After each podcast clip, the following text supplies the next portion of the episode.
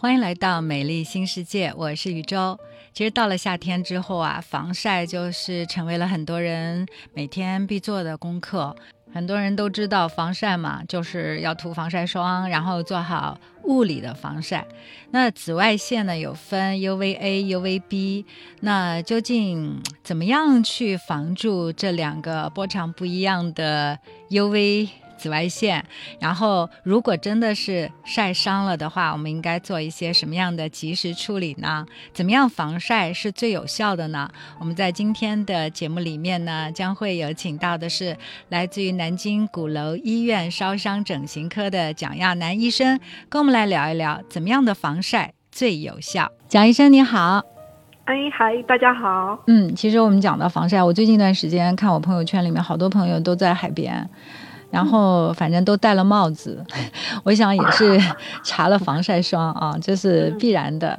但是依然说晒黑了，也有一些朋友说晒伤了，有的人皮肤晒红了，然后有的人跟我说：“哎呀，好像涂了防晒霜也没啥用，为什么？因为感觉晒得疼疼的。”哎，那究竟什么样的防晒是最有效的防晒呢？其实可能大家都知道防晒霜，都知道物理防晒，但是为什么有的时候我们涂防晒霜有用，有的时候没有用呢？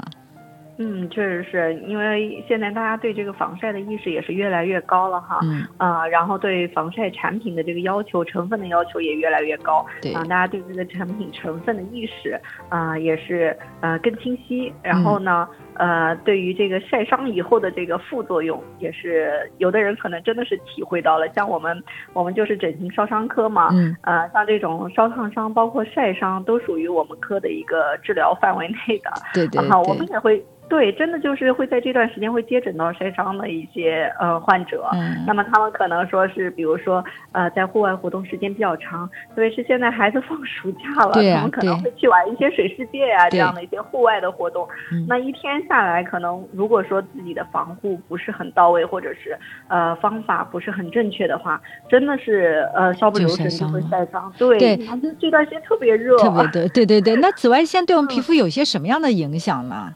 啊，那大家可能现在都很多人都知道，就是我们紫外线有不同的波在里面，UVA、UVB、UVC，但 UVC 好像穿透不了我们的这个呃呃地球的这个空大气气层，嗯哈，对，所以它就呃对我们来说不太有意义。那嗯么大家要防护的可能就是 UVA、UVB 这两个问题。对，呃，那一个是光老化，A A 主要就是涉及到我们皮肤呃晒伤了以后可能会衰老、胶原的流失、断裂。对，那我们说的光老化，光老化之前我们一直在聊这个话题，嗯。那现在求美者也非常关注，为什么说啊斑呐、也是会被晒出来，我的这个呃皮肤松弛也会被呃这个日光照射晒出来，嗯。那最主要的作用就是这个 UVA 了。UVA，啊，对对，它穿透的层次比较深，会达到哦我们真皮生成。呃，那这个时候它会给我们皮肤带来一些损伤和影响。嗯那体现到的就是我们这种皮肤容易衰老的一个表现啊。嗯啊，那如果说到 UVB 呢，那它主要就是更多的是一个即刻的反应，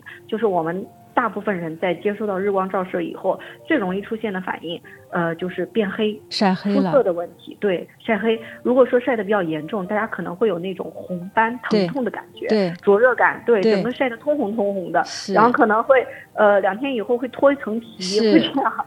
对啊，那这个就是 UVB 给我们带来的一个损伤，啊就是一个晒伤和晒黑的问题。嗯，那么现在我们用的防晒霜，呃，姑娘们可以看一看那个包装盒上哈，一般都会有两个指数，一个是 SPF，还有一个是 PA PA 加号带加加号号的那个。对我对我我先汇 报一下，我是嗯 SPF 是五十，然后 PA 加是三个加，哦，那一定很不错了呀。它它其实这两个指标，呃，代表什么意思呢？对，也是不一样的。我们刚才说的这个呃 UVB 哈，就是晒伤晒黑哈，嗯其实和这个我们的 SPF 指数就相关。嗯如果说这个指数的呃数值越高，那么就表示呃我们涂了这个防晒霜以后，能够被晒伤和晒黑的时间会更加的延长。啊，啊，对，如果说你是一个二十的，那你可能的抵御的这个晒伤晒黑的时间就会更短。如果是一个五十的话，它抵御这个晒伤晒黑的时间会相对来说延长一些。嗯那 PA 带加号的这个数值呢，它主要的是呃，针对我们这个 UVA，就是预防我们的光老化。嗯啊，对，如果说加号越多，那它可以帮助我们抗老化、抗日光性老化的作用也相对来说会更强一些。哦，那那那多多多多少算是加号越多越好吗？呃，其实要看我们平常，呃，如果说你今天是要去海边，需要玩这种户外的水项目，那可能真的确实是需要加号多一点，数值高一点。如果就是我们日常，比如说秋冬季啊，日光照射也不是非常强烈，可能不一定需要那么高的指数。呃，但是防晒霜呢，呃，我们近几年来是有一些争议的。呃，现在有很多的求美者会说，防晒应该要天天用。对啊，每天都要使用，每天出门前防晒化妆化不化没关系，但是防晒霜一定要涂。对对对，呃，是这样。对吗？这样的做法对吗？其实从理论上来说，它确实好像是是是有根据的，因为确实是这样啊。我们呃不管怎么样，你白天出来的时候就是阴天，也确实是有紫外线的一个照射，会对皮肤产生一定的影响。嗯、你就算是呃白天你都在单位里面坐在办公室里，但是会有上下班的这个路上的一个困扰。嗯啊，那这样好像就觉得我涂了一个防晒霜，我在上下班路上就得到了一个很好的防护。嗯、但是咱们还要看到事情的另一面，那防晒霜它毕竟是一个成分多样复杂的一个呃化学制剂，它护肤品，对它可能要归到化妆品这一类。对。那么对于一些皮肤相对比较敏感，或者说不能耐受防晒霜里面某一些成分的这样的一些呃求美者，或者说是呃我们老百姓。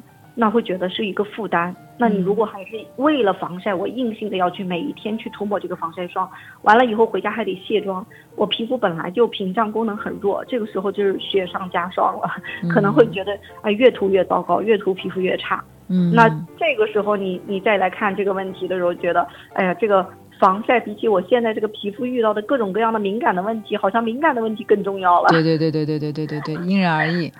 对，因人而异。嗯，那么其实我更建议大家防晒的时候呢，咱们还是要哎回归一下原始的状态。嗯，就咱们最好还是以物理防晒为主。物理防晒。对，不增加咱们皮肤负担的情况下，呃，遮阳伞、嗯、帽子、墨镜、口罩、嗯、防晒衣、嗯、都是很好的选择。哎，你讲到防晒衣啊，我是没有防晒衣，但是我在夏天我在户外的话，我一定会穿长袖衬衫。嗯。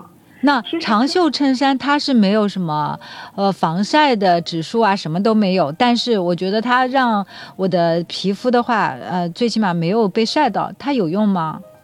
呃，其实要是有用的，其实是有用的。这个，但这个要看它的这个我们普通的衣物哈，嗯，啊、呃，因为现在很多的那个防晒的一些防晒衣物，确实会有一些厂家会提供出来一些测量的数据，就是看呃防晒指数、紫外线对对能防护到一个什么样的程度。有的确实防晒的这个程度很高，但我们普通的衣物可能达不到它那样的一个状态。嗯，但是我们普通衣物并不是完全无效的，嗯，并不是完全无效，这个跟我们的衣物的这个呃所使用的材质和它的这个疏密程度嗯是有一定的关系。如果是很多小洞洞的衣服，非常稀疏，那可能确实做不到很好的防晒。嗯但如果说呃你在没有防晒特定的防晒衣物的情况下，那有自己的衣物总比完全没有的强。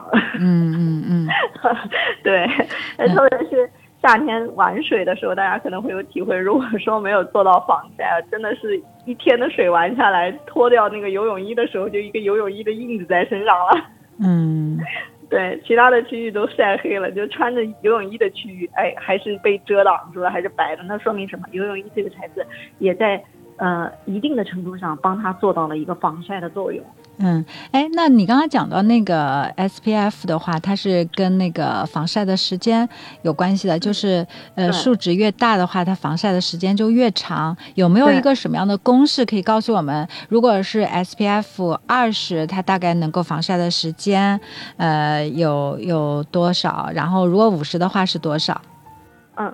呃，如果说就是我们看到那个 SPF 数值它是五十的情况下的话，它是这样的，就是好比说我们一个人呃，在这个呃完全不做任何防晒的情况下，二十分钟以后，我们的皮肤会有晒红、呃晒伤这样的一个表现。嗯，那么 SPF 五十就代表五十乘以二十分钟这个人就是会在一千分钟。对涂抹了这个防晒霜以后，会在一千分钟以后可能会被晒红晒伤。哦，啊那如果我是 SPF 三十的话，就是三十乘以二十，就是六百分钟，呃然后才会被晒红。对，但当然600这样它是一个理论的数值，嗯嗯，理论的数值，但事实上我们这个它是不是能够维系那么长时间，还跟很多因素有关。比如说我们会不会接触到水，会不会有流汗的一个状态，啊、对对对对对。对，还有我们涂抹的防晒霜的当时的厚度，嗯。呃，涂抹的方式，可能都会影响到它这个防晒的作用在我们脸上持续的一个时间。嗯，对的，嗯，而且你很难说通过肉眼判断，就是，哎，是不是到了什么时间点就变红了。你这个红是什么红？对对对，我我我很难说有一个时间界定，就是说，哎，我到这个时间我应该防晒霜要补涂了，很难很嗯难。嗯嗯对嗯嗯，只能是一个大概的一个计算的方法。对，嗯，哎，那还有一个问题就是，如果说呃我被晒伤了。嗯，那我应该做一些什么样的及时的处理呢？应急的处理呢？对，啊，对，这个非常重要，这个真的非常重要。当我们第一时间晒伤的时候，呃，你会有这种灼热感的时候，嗯一定要切记，就是冷敷为主。呃，没有比这再好的方式。冷敷用什么敷呢？呃，就冷水或者是蘸了冷水的毛巾就可以。那这个时候大家是一个红斑灼热痛的一个状态，大家可以如果把手放在那个呃晒红的皮肤上，会感觉到它的体温是很高的。对，啊、很高的。那这个时候，如果你用冷水，呃，有的人会说我我可不可以用冰块？嗯呃，我不排除可以用冰块的这个这个事情哈。嗯但是如果说你的面积很大，首先冰块它装在冰袋里，它的体积很小，你需要反复的去挪动它的这个这个范围，要摩擦是吧？对，有一些区域可能会被忽略，还有一个冰块的温度非常低，那在你不能很好的把握的时候，可能会造成一个在晒伤情况下的一个二次冻伤。哦，，对，这个也不是没有可能哈。嗯嗯嗯，嗯，对，然后呃，我更建议大家就用冷水就可以了，冷毛巾。冷毛巾，敷在我们的这个背部，如果有条件躺在这个呃冷水的浴缸里面，呃嗯也可以，这样的一个方式也可以。那大家说我要躺多久？我要泡多久？或者我要敷多久？我们的一个标准就是说，如果说你离了开了这个水冷水，你依然有灼热灼痛的感觉，那嗯就是不够的。哦啊、你需要一个持续的降温，保证它，哎，你离开了这个水了以后，你觉得，哎，诶这种正常了。对，基本上我我的感受是正常了，我没有那么强烈的灼热灼痛感了。那这个时候基本上就差不多了啊、嗯那你再去摸摸皮肤，哎，再看看皮肤的颜色，它的这个红红斑的情况也会消退，它的灼热感摸上去皮温也不会那么高。嗯，那这个时候呢，我们的冷降温冷敷的处理就算是告一段落。但这个时候我们是不是就停止了呢？嗯大家还可以锦上添花，并不是说我们就其他什么都不需要做了。嗯我们可以对皮肤进行一个保湿，啊，可以去适当的涂抹一些保湿类的产品，嗯身体乳啊，嗯啊维乳膏啊，嗯呃透明质酸凝胶啊这一类的具有保湿作用、修复作用的，都可以使用在皮肤的表面。但嗯是，嗯，化学成分太多的就不建议大家用了。为什么呢？因为此时此刻我们皮肤已经晒伤了，嗯它的屏障已经受损了。如果说对一些特别复杂的成分不确定的话，它有可能会导致皮炎、过敏反应、嗯接触性的皮炎这样的一些风险存在。所以我们还是选择一些比较安全的一些呃保湿类的产品去涂抹会更好。嗯那在这样的一个情况下呢，我们再进行观察，也不是说就不管了。嗯如果说在后期呃大家这个呃红。情况疼痛情况是在往好的方向上，呃，去嗯嗯转归，那他可能在后面接下来的过程中脱一点角质，就脱一点皮，皮就它就修复就结束了。对，对但是不排除你在已经做好了冷敷的情况下，它依然有这种晒伤以后水泡出现的可能，那这个就是比较严重了。这个相当于我们的一个二度的一个烫烫伤，对，嗯相当于二度的烫伤。那如果说你看到你的皮肤上出现了这种水泡的反应的话，啊，大家还是不要自己在家里去。对，要到医院里面去请医医生来处理，了这个就对嗯对对对，到医院来，我们嗯正规的处理伤口换药就好了。对，这是讲到晒红了啊。有的人嗯说我没晒红，我也没晒伤，我就是晒黑了，我变黑了，我有什么急救的方法可以处理一下吗？哦，变黑了，变变黑了，可能是难免的，对，确实是这样。变黑了也不要着急，变黑了我们就从几个方面去改善这个肤色的暗沉这个黑的问题就好了。嗯一个是呢，保湿嘛。而且更重要的是，杜绝下一步的这个进一步的晒黑。对，防晒嘛，我就要提到了重中之重，就是你要切断这个源头。我们把防晒做好了，然后我们短时间内可以呃敷敷面膜啊，啊，然后涂抹一些面霜，甚至有一些美白成分的一些修复类的呃精华都是可以的，有维 C 的呀。对吧？我们之前说还烟酰胺烟酰胺它是抑制这个黑色素向表皮转运的一个功能，也可以在这个时期去使用。然后包括我们也可以口服一些 VC 去增加我们这个黑色素的代谢啊，都是可以的。嗯，像那个氨甲环酸，它能够直接把原液涂在变黑的地方吗？呃，其实可以的，没有问题。包括氨甲环酸的口服也是没有问题的，小剂量的氨甲环酸口服，它就是可以抑制黑色素的形成的。嗯，哎，那这种像有点像这种药品了，对吧？嗯，那他吃的话，能长期是服用，或者是能长期涂抹吗？其实我认为，如果说你只是一个因为晒晒过太阳以后啊，短期内出现的这样的一个暗沉，倒没有必要说我需要这么大动干戈去口服这些药物。嗯，呃，其实做好我们之前说的几个步骤就可以了。如果说确实，比如说，呃，我的。嗯，在没有晒之前，我就是有一些呃技术性的一些呃色素性的问题，比如说黄褐斑，我有黄褐斑的问题，呃，我有炎症性的这个色素沉着。那晒过太阳以后，我这些问题加重了，严重了，对，还有对皮肤的一个呃整体的肤色暗沉的问题。那我后期需要一个规律的治疗。那在这个情况下，是可以在医生的指导和建议下去口服一段时间这个氨甲环酸这些药物的。其实听了我们今天的这一期节目的话，就可以了解到，呃，防晒霜的话一定要涂够量，而且一定要选择对的防晒指数，然后一定要提前去涂抹。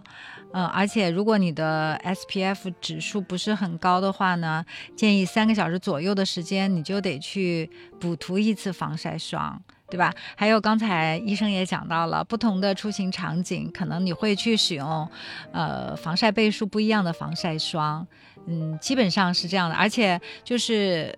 物理防晒和防晒霜相结合的话，可能效果会更好一些。好，所以大家如果在自己皮肤的养护啊，包括医美的过程当中，有一些自己的问题，或者也想去做一些项目，但是不知道合不合适，你都可以加关注主播宇宙，订阅美丽新世界，或者直接给我留言。我们在皮肤科医生和整形科医生的加持之下，保持肌肤的年轻态。